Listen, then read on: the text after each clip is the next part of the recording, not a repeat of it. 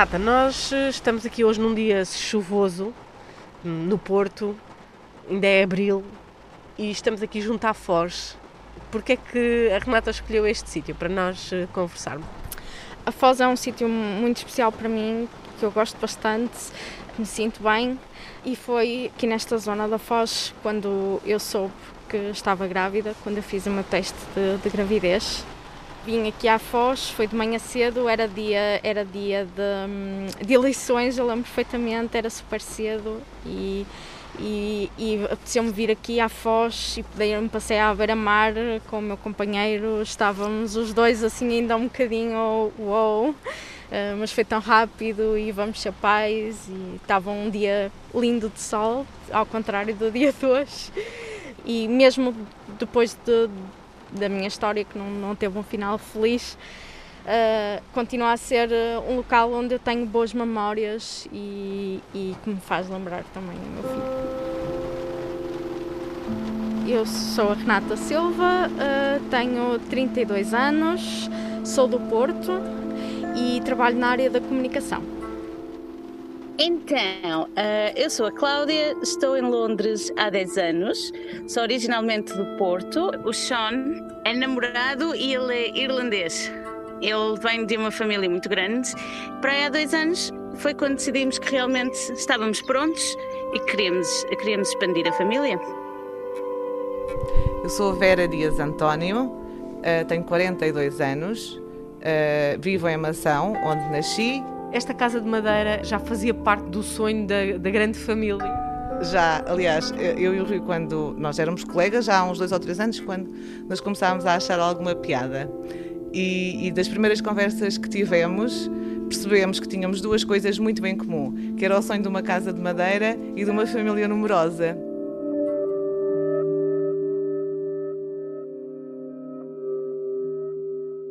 Renata perdeu o filho às 23 semanas de gestação.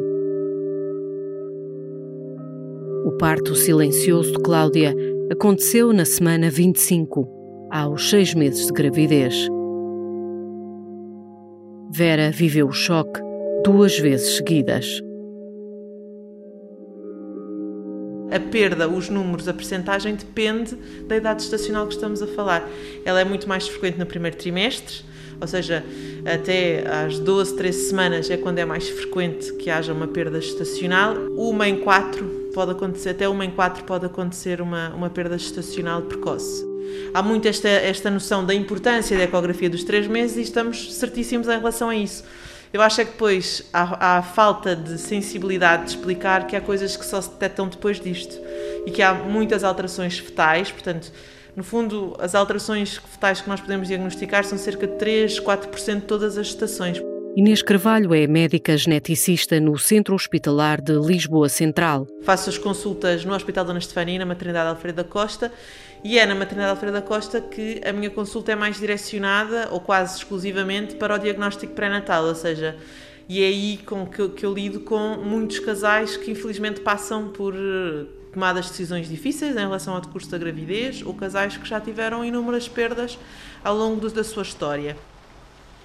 As consultas estavam a correr bem. O médico até já tinha dito que devia ser menina. A 31 de janeiro de 2020, Renata foi fazer a ecografia morfológica das 22 semanas. Foi a primeira e única vez que eu vi o meu filho com tanto detalhe. Mas uma pergunta do médico fez soar o alarme. De repente ele começou a fazer cara feia, o médico começou a fazer as medições e perguntou-me exatamente quantas semanas é que está. E eu disse-lhe, estou com 22 semanas, estou a entrar nas 22 semanas. Uh, e, e, ele, e eu disse, mas, mas porquê? O que é que se passa? Porque eu comecei logo a fazer perguntas, porque eu vi que ele estava a ficar desconfiado.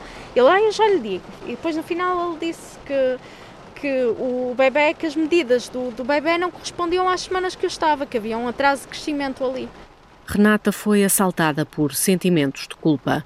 É, aliás, muitas vezes uma das primeiras reações que chega aos ouvidos da psicóloga Sandra Cunha, presidente da Associação Projeto Artemis, a única instituição em Portugal dedicada a apoiar mulheres que sofreram perdas estacionais. O nosso apoio é muito direcionado para o apoio psicológico, porque é aquilo que nós sentimos mais urgência a emprestar a estes casais, por isso temos consultas individuais, temos consulta de casal e depois temos um, as terapias de grupo. Quando Sandra chegou à associação, nunca tinha sido mãe. Dois anos depois, perdeu um bebê aos três meses de gestação. E em 2007 a, a vida quis que, que eu sentisse na pele aquilo que estava a trabalhar. E eu digo muitas vezes que eu tive a sorte de estar eh, na hora errada no local certo. E, e, e quando, quando as pessoas me perguntam quantos filhos têm, eu sempre fiz questão eh, de dizer que tenho dois, porque eu tenho dois, eh, são os dois filhos que eu tenho. quem conhece o Tomás fica assim a olhar para mim de género, mas só conhecemos o Tomás, não é? E eu, eu explico, sem qualquer tipo de tabu. Uh, eu tenho dois filhos, tenho o Tomás e tenho a minha filha, que perdi quando estava grávida, uh, mas não deixa de ser minha filha. E não admito a ninguém que tenha a ousadia de me fazer qualquer tipo de comentário que leve a minimizar a existência da minha filha. Eu não o permito. Para sempre Sandra vai ser a mãe de Beatriz, por isso percebe bem aquilo que Renata sentiu quando ouviu que o filho tinha restrição de crescimento precoce. Logo ali, o médico colocou três hipóteses em cima da mesa. Nenhuma delas dava esperança de vida ao bebê de Renata. Não há nada, nada, nada, não interessa, não há nada que vá amenizar a dor, porque a dor é tão grande. E eu parecia que ia morrer pela parte emocional. Duas semanas depois, Cláudia também recebia a pior das notícias, a 2 mil quilómetros de distância. 2020 foi em fevereiro. Foi no mesmo mês que a Renata, foi em fevereiro. Foi em fevereiro.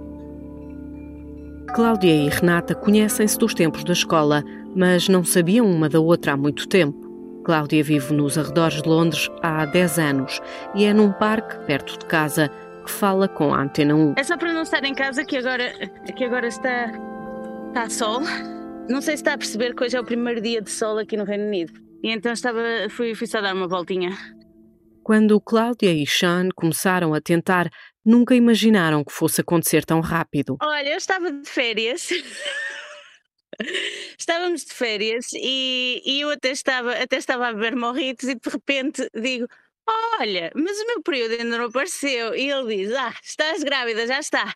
E eu: Não, não, e continuei a beber. Feita parva. Mas uh, depois, uh, nessas férias fomos por Espanha e depois acabamos em Portugal. E então, na, estávamos na casa, a primeira visita que fizemos foi, foi à casa da, da minha avó e descobrimos aí os dois, uh, de manhãzinha cedo, portanto tivemos aquele aquele, aquele pai, uma horinha de ronha na cama, sabe, assim, numa bolha de, de amor contentes. Foi bonito. Sean e Cláudia tomaram logo a decisão de só saber no dia do parto se era menino ou menina e a gravidez não podia estar a correr melhor. Tive uma gravidez como se diz santa. Estava tão feliz, tão nas nuvens. As nuvens escureceram no final de fevereiro. Eu estava grávida de quase 26 semanas. Entretanto, foi uma consulta de, de, rotina com as parteiras, até estava a ser seguida por uma parteira estudante nessa altura. E, infelizmente, quando cheguei lá, ela tivemos eh, uma conversa normal. Eu até disse ao Sean que não valia a pena vir, porque tínhamos visto o bebê há pouquinho tempo e nessas consultas também elas só fazem com o Doppler, não é? Que é para, que é para se ouvir o bebê. Quando chegou o momento de eu ouvir o batimento do bebê, não se ouvia. E coitadinhas, elas tentaram tanto, tanto, tanto que se ouvisse, eh, tentaram tanto encontrar durante tanto tempo. Tive lá para aí uns 20 minutos delas a tentarem encontrar. Depois vem a conversa normal: ah, se calhar é máquina, vamos buscar outra. Foram buscar outra, também não se ouvia nada. Uh, eu já nem conseguia falar nessa altura, mas sempre, sempre esperançosa que fosse, sei lá, que ela estivesse numa posição que fosse mais difícil ou, ou, ou alguma coisa assim. Um, mas pronto, tivemos que admitir que eu, era melhor eu ir ao hospital, que era para ver se, se, se, se estava tudo bem. E, e, foi aí que se, que se confirmou que, que a bebê tinha, tinha morrido. Cláudia voltou para casa durante dois dias até regressar ao hospital para ter um parto em silêncio. Eu não me lembro de grande coisa nesse dia, só me lembro de chorar. Um, tanto que, que as minhas, a minha cara tinha feridas das lágrimas. Eu não sabia sequer que isso era possível, mas, mas era assim que estávamos. É um parto muito, muito, muito silencioso, é um parto muito triste. O único choro que se ouve é o nosso. Não sei, não há nada como tão íntimo como dar à luz à morte, não é? Ela cresceu, ela viveu e ela morreu dentro de mim. E quando dei à luz, sei lá, há um bocadinho de esperança que as pessoas estejam erradas e que ela, e que ela, e que ela realmente vá chorar, mas não chora nunca, não é? Charlie nasceu à meia-noite e 22 do dia 22 de fevereiro de 2020. Era um bebê perfeitinho, tinha 10 dedos das mãos, 10 dedos dos pés, um, já me tinham preparado se queríamos ver ou não. Eu, na altura, até disse que não, mas uh, as parteiras depois voltam, voltam a perguntar e temos até a possibilidade de pegar e de a manter no quarto. Eles têm um, berços frios, portanto, para manter os bebés um bocadinho mais tempo, se quisermos. Uh, nós optamos por não, o Sean não quis ver a bebê, eu no início também não queria ver, mas depois uh, vi não peguei nela. É tão, é, são tão pequeninos, tão frágeis que uma pessoa não quer. Eu não quis, não quis pegar. Um, por isso, mas tiramos, tiramos fotografias e fizemos algumas memórias com ela que agora, agora damos valor, não é? Na altura foi, foi muito difícil, uh, mas que agora damos valor.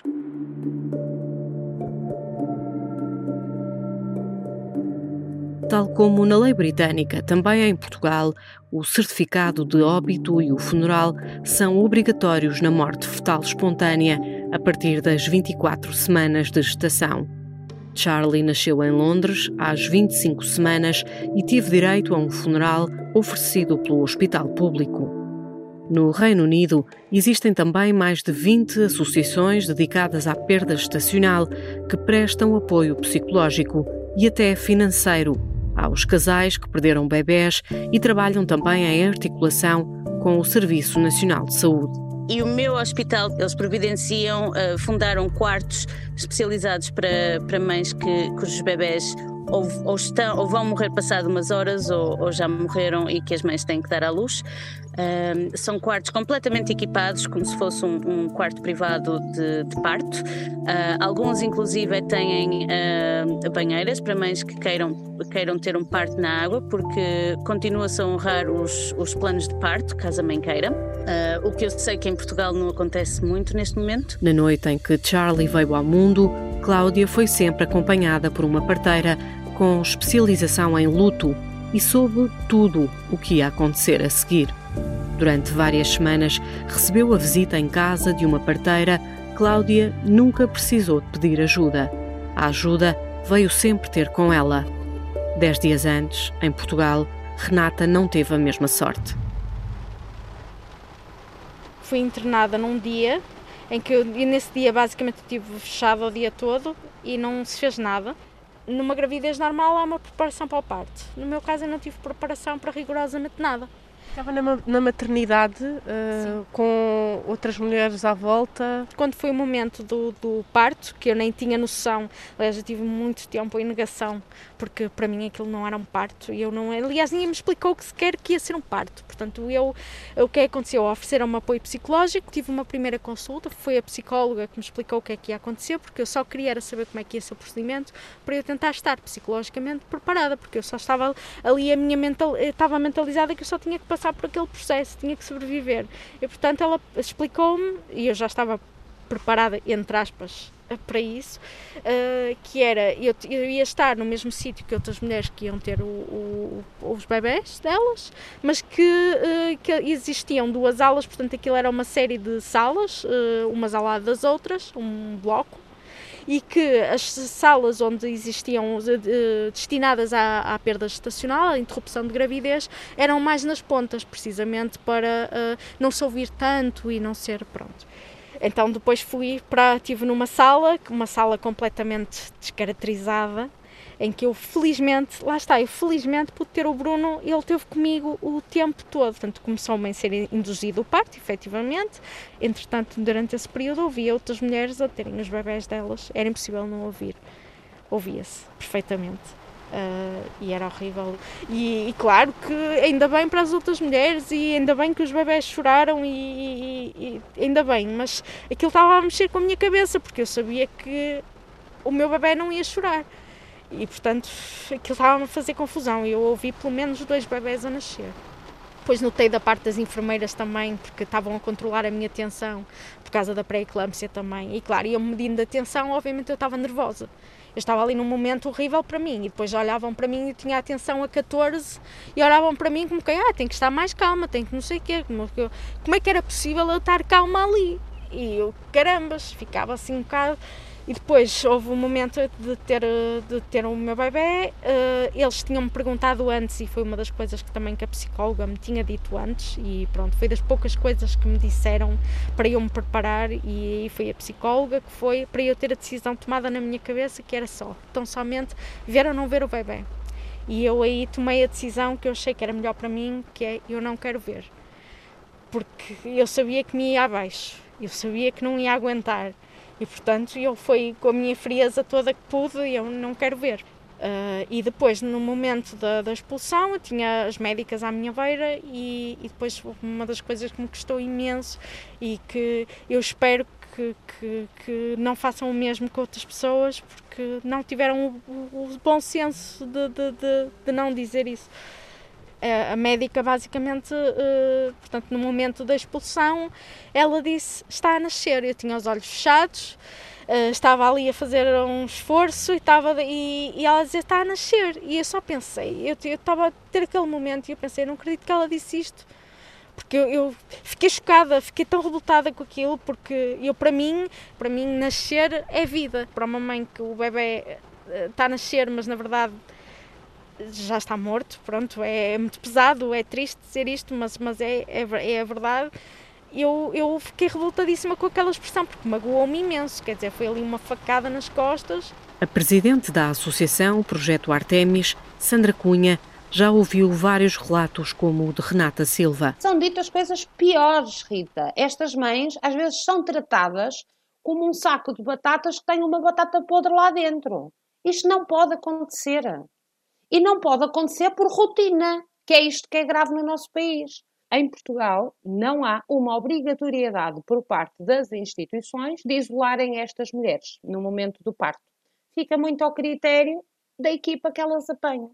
E muitas das vezes até são colocadas pós-parto numa enfermaria onde estão parturientes que acabaram de dar à luz os seus filhos e que estão muito felizes uh, e que isso também não, é, não abona de todo uh, de forma saudável para o estado mental de, daquele casal.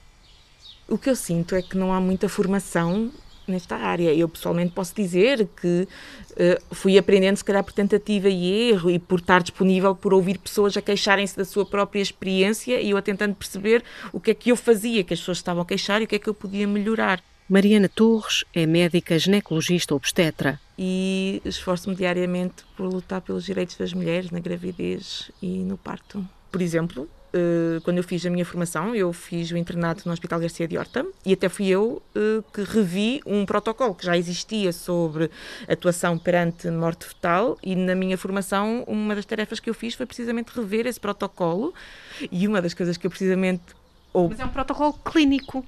Clínico, mas é um protocolo clínico, em que, neste caso específico, que eu estou a falar só desse, o meu esforço foi precisamente de integrar a parte da humanização uh, nesse protocolo, não é? Uh, e precisamente a parte de das pessoas estarem separadas em termos de localização, de dar tempo, de não pressionar a pessoa.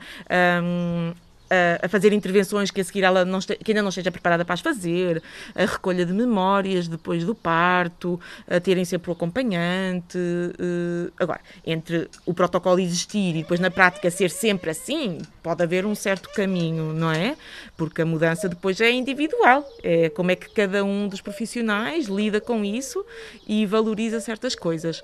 Mas na realidade não há propriamente, que eu tenha conhecimento, não há, por exemplo, um protocolo ao nível da Direção-Geral de Saúde, isso que eu tenha conhecimento não há, nem há propriamente um reconhecimento global dessa parte dessa humanização, não é? Destas coisas que fazem com que o momento, que sem dúvida que é mau e que é devastador para muita gente, mas tentar que seja um bocadinho mais fácil de geri-lo, um bocadinho mais fácil de, de fazer o luto. São três da tarde e a enfermeira Leonor Gonçalves acabou de sair de mais um turno na maternidade Alfredo da Costa, em Lisboa. E praticamente lido todos os dias com os pais que, que perdem os bebés durante a gravidez. Quando diz que todos os dias lida com perda estacional, hoje, por exemplo, foi um desses dias? Sim, sim hoje foi um dia, um dia desses. Portanto, só hoje houve quatro situações de, de perda. Leonor garante que na maternidade Alfredo da Costa há o cuidado de separar as alas. As mulheres que estão a dar à luz um filho já sem vida ficam afastadas do bloco de partos onde estão bebés saudáveis a nascer.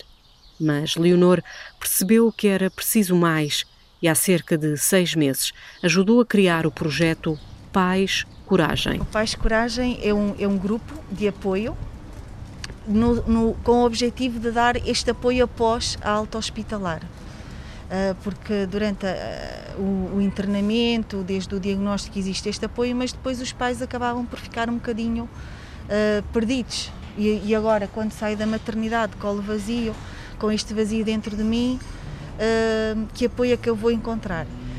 Há pais que optam por o apoio psicológico individual, mas há outros pais que não Renata nunca quis falar muito sobre o filho que perdeu, mas uns meses depois do parto, abriu o Facebook e leu uma publicação de Cláudia. E ela estava a contar a história dela e de repente eu fiquei completamente, deu-me assim um baque, eu, ai meu Deus, a sério. Nós já não falávamos há, há vários anos, porque nós, nós fomos uh, amigas de infância, colegas de escola, e de facto eu na altura eu disse-lhe, caramba, todas as razões pelas quais nós podíamos voltar a falar, imensa coisa que podia ter acontecido coincidência tinha que ter sido por causa disto. Começamos a falar uma com a outra e, decidi, e depois surgiu a ideia de criar um projeto para apoiar outras mulheres, porque uh, eu na altura também me senti muito sozinha, senti falta de alguém para falar. Uh, e senti que necessidade de criar alguma coisa depois de, de sentir necessidade de informação e, uh, e criamos, decidimos criar o Amor para Além da Lua Criamos uma página no WordPress com menus, com informação, pusemos uma área para testemunhos, demos ao início as duas o nosso exemplo, não é? Pusemos, cada uma de nós escreveu o seu testemunho. Isto para mim também foi terapêutico. Eu acho que verdadeiramente o meu luto, aquilo que eu apreciei logo ao início, verdadeiramente eu só comecei a fazer a partir do momento em que comecei a falar com a Cláudia. Renata continua a ter apoio psicológico e até hoje não sabe a razão pela qual o filho deixou de crescer na barriga. Os resultados da autópsia saíram a conta-gotas e foram inconclusivos. Eu, na altura, o médico, na altura que, que, me deu o diagnóstico da restrição de crescimento fetal, ele disse uma coisa que nunca mais me esqueço, que ele disse, Renata, agora vamos fazer vários exames, vamos tentar ao máximo saber o que se passou, vamos passar de exame em exame se for preciso e tens que ter uma coisa em mente, é que podemos nunca saber o que aconteceu. A médica geneticista Inês Carvalho diz que nem sempre se consegue apurar a causa e que o processo demora tanto por falta de recursos humanos. Nós temos muito poucos uh, colegas de anatomia patológica dedicados à fetopatologia em Portugal. Muito poucos. E esse é o motivo da demora, que é, uh, nós temos, por exemplo, no nosso centro hospitalar, onde fazemos, eh, onde durante um ano há inúmeras interrupções médicas da gravidez, é óbvio que nem todas necessitam de autópsia. Todos aqueles casos de trissomia 21, 13, 18, que são efetivamente os mais frequentes, eh, nós, em termos médicos, eh, achamos que não há nenhuma mais-valia na realização da autópsia, porque o diagnóstico está feito, não. Tudo o resto, nós falamos com os casais, propomos a realização da autópsia. Há casais que autorizam, há casais que não autorizam a realização da autópsia. Dos casais que autorizam, que é efetivamente a grande maioria, um, a demora tem a ver com isto, que é nós temos muito poucas pessoas a fazer estes exames em Portugal. Isto não é uma coisa que de um dia para o outro vá passar e não há como apressar e, e, e também estar a dizer ah, vais, vais ver que daqui a pouco tens outro, porque isto não, não, é, não, não é um objeto que nós vamos à loja trocar, não é, é, quer dizer, é um filho. É um luto desigual, um tabu o bebê que ninguém chegou a ver ou a dar colo. Renata, Cláudia e também Vera sentiram o mesmo, independentemente do ponto de partida.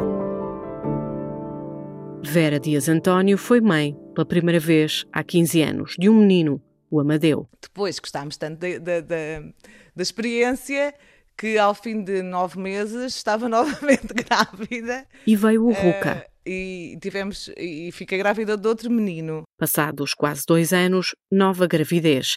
Vera estava à espera de gêmeos, mas o coração de um deles deixou de bater numa fase ainda precoce. Logo aí houve uma, um sentimento de culpa e, de, e depois foi, isto foi aos três meses, portanto os seis meses seguintes foram de tratamentos duas vezes diariamente para não perder o outro e, e nasceu depois o Lourenço no, em janeiro de 2010. Então já tinham Amadeu, o Rui, não é o Ruca, o Lourenço e a Casa de Madeira. Já existia nessa altura? Já, assim, quando nasceu o Lourenço tínhamos mudado há um mês. Mas eu acho que a partir do momento em que começámos a criar a ideia de uma família com quatro filhos, eu até costumava, às vezes, uh, uh, dizer, e quatro é perfeito, porque se houver algum problema e tivermos que fugir, cada um leva dois pela mão. Cinco anos depois, Vera e o marido engravidaram de uma menina, a Rita. Quando fomos à consulta dos cinco meses, eu já estava com um barrigão enorme e, de novo, o mesmo médico disse: Temos aqui um problema, eu não estou a conseguir notar a atividade do bebê.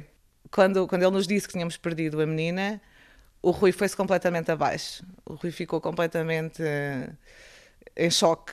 Eu tive que me levantar da marquesa para o Rui se deitar e o médico deu-lhe um pacote de açúcar. Há coisas que nós nunca mais nos esquecemos.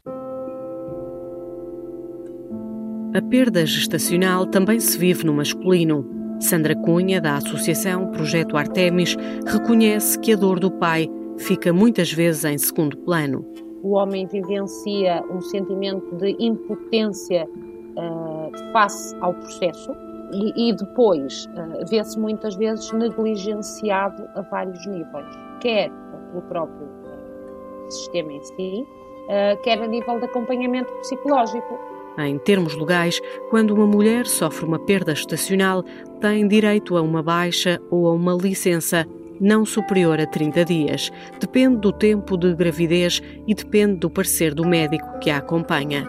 Mas o pai nem sequer tem direitos. Conta muitas vezes com a boa vontade da entidade patronal ou mete dias de folga. Os homens não têm direito nenhum, começa logo por aqui, ok? Os homens nem, eu vou utilizar uma, uma expressão muito popular que é não são tidos nem achados, como eu costumo dizer. Okay? Os homens não existem legalmente.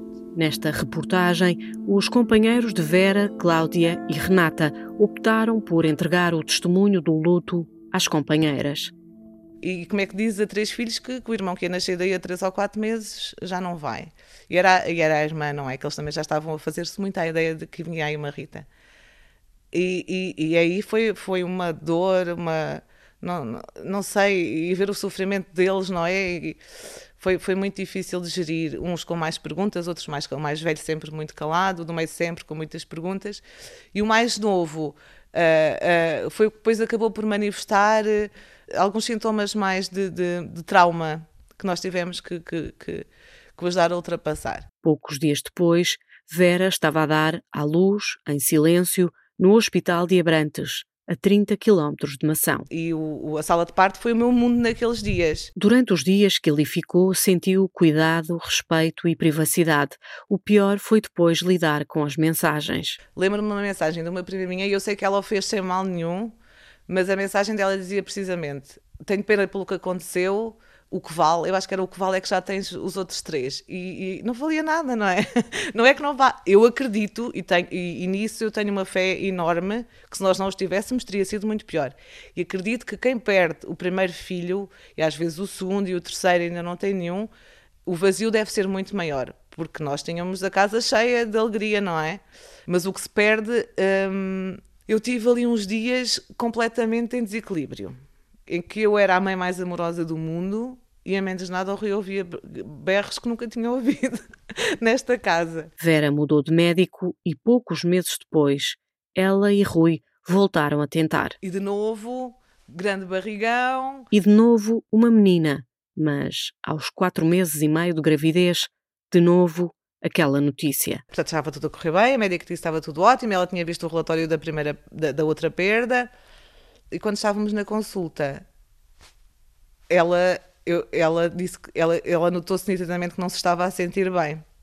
Ela ficou completamente incrédula e nós a percebemos logo. Ela disse que nem sabia o que é que havia de nos dizer. E ela disse que, que não via atividade no, no ecógrafo e que nós tínhamos que ir ao hospital para termos a certeza se tínhamos perdido a menina ou não e fomos para o hospital com carta para entrar logo, não é? Lembro-me da médica que nos recebeu e que me fez a ecografia e foi a única pessoa que eu poderei alguma vez ter alguma coisa de mal a dizer naquele hospital. Porque disse algo como: Não sei porque é que ela vos mandou aqui, é óbvio que o bebê está morto, querem saber o quê? Esta frase rigorosa assim. Menos de um ano depois, Vera voltou a sofrer a dor de um parto em silêncio. Nesse segundo parto, uh, um, estive a morfina, porque as dores eram horríveis, uh, e depois uh, neste segundo, nesta segunda perda tiveram novamente uma grande preocupação de não ter certas conversas. Mas isso eu, eu acho que no Hospital de Abrantes foi, tirando aquela médica, foram sempre todas muito atenciosas. E lembro-me de estarem a falar que a sala ia ser necessária, porque havia mais, mais partes nessa, nessa altura. E levaram-me para um quarto single, que eu nem sabia que existia no hospital, lá no fundo do corredor. Eu não vi absolutamente bebés, não ouvi, não vi mães, não vi ninguém. Quando fomos à consulta seguinte com o relatório já da, da perda, a médica tinha dois relatórios e não tinha uma única resposta para nos dar. E essa falta de respostas é que às vezes uh, não é. E, eu, as culpas que acabamos já por sentir sempre, se foi alguma coisa que eu fiz, se não há uma resposta, essa culpa vai continuar a crescer e a viver dentro de nós. E era uma coisa que eu sentia muito. E isso eu senti durante imenso tempo. Uns meses depois, em janeiro de 2017, Vera estava de novo com um teste nas mãos. E fiz o teste e deu positivo. Tínhamos perdido a segunda, a segunda menina há cinco meses. Fomos logo para a nossa médica e dissemos: não podemos perder outra, nós temos que perceber o que é que se passa aqui. Ela foi excelente. Ela disse: Eu não tenho uma resposta para vos dar. Eu não sei o que é que aconteceu. E a única coisa que eu posso fazer uh, é enviar-vos para Coimbra, para a Bissaia Barreto, onde eu sei que há uma equipa. Eu acho que era mais ou menos isto, uma equipa que se junta, uh, especializada, não é? Que se junta uma vez por mês para ver os casos mais complicados que lhes chegam, pelo que eu percebi, de todo o país. E tivemos logo uma resposta, Rita. E a resposta foi: existe uma doença, chamemos-lhe assim, chamada trombofilia, em que no fundo há uma trombose no útero, e quando há essa trombose no útero, são produzidos coágulos. E as duas meninas que nós perdemos, percebemos que foi porque os coágulos entupiram o cordão umbilical e elas deixaram, deixaram de ser alimentadas. Depois, para a gravidez correr bem, para, para que isso não acontecesse, tive que levar todos os dias da gravidez uma injeção à noite, na barriga. Rita nasceu às 40 semanas. Lembro-me do Rui ligar para cá para os meninos a dizer que a Rita tinha nascido e do Lourenço perguntar: Mas está viva? Mas está mesmo viva? Mas nasceu? Olha, a escola foi boa? Foi. Foi? Fizeste o quê? Fiz jogos. Fizeste... Eu estou a fazer jogos. Eu fui para outra sala, para aquela. Porquê? Porque uh, eu, eu, os outros meninos foram para, para outra. Ah, é? E aquela era a tua? Está quase. Diz olá aos manos. Lembro-me perfeitamente do, do, momento em que eles viram a irmã e foi assim um raio de sol. a primeira vez que eles viram a Rita uh, foi, eu acho que nesse momento fizemos completamente paz, todos. Às vezes as pessoas até dizem, ah, vocês queriam muito a menina e não sei o quê. Não, eu acho que esta menina veio quando quis vir. Nós não fazíamos questão de ter uma menina e, e a Rita veio uh, encerrar um, não só o nosso projeto de família, uh, mas vem marcá-lo de uma forma muito positiva depois daquilo que tínhamos passado. Um, portanto, nós gerámos sete filhos, não é? Temos quatro. Um, aquelas perdas mar marcam-nos sempre. Mas ia ser uma ferida em aberto e a, a vinda da Rita é o que eu digo, eu, eu lembro-me de ver aquele raio de sol no momento em que eles juntaram os quatro.